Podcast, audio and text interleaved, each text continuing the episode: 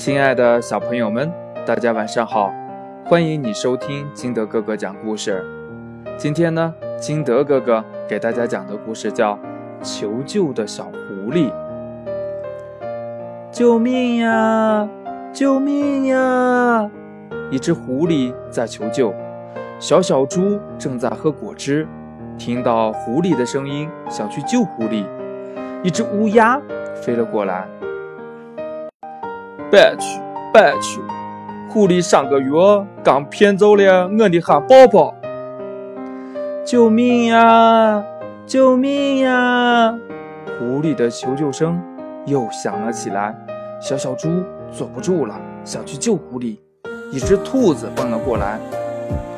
别去，别去！狐狸上周骗走了俺的小花猫。救命呀！救命呀！狐狸的求救声又传来了。小小猪坐不住了，想去救狐狸。一只小鸭子走了过来。干啥子去哟？狐狸前天骗走了我的小水钱。救命呀！救命呀！狐狸的求救声又飘来了。小小猪坐不住了。想去救狐狸，一条小蛇爬了过来。别去的啦！狐狸昨天刚刚骗走了我的棒棒糖的啦！救命呀！救命呀！狐狸的声音越来越小，小小猪坐不住了，端着果汁冲了过去。嗯，狐狸，狐狸，嗯，赶紧喝口果汁润润嗓子，让我看看你怎么了。我发现小石洞里有闪光的东西，伸手去拿，一不小心被卡住了。狐狸一边喝着果汁，一边说：“你赶快拿铁锹来帮帮我。”小小猪匆忙忙的把这个铁锹拿了过来，帮狐狸把手。从石洞里掏了出来，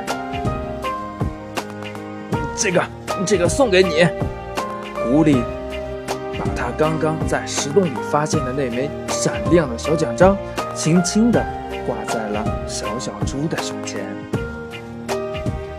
故事讲完了，亲爱的小朋友们，你想一想，为什么大家都不让小小猪去救狐狸呢？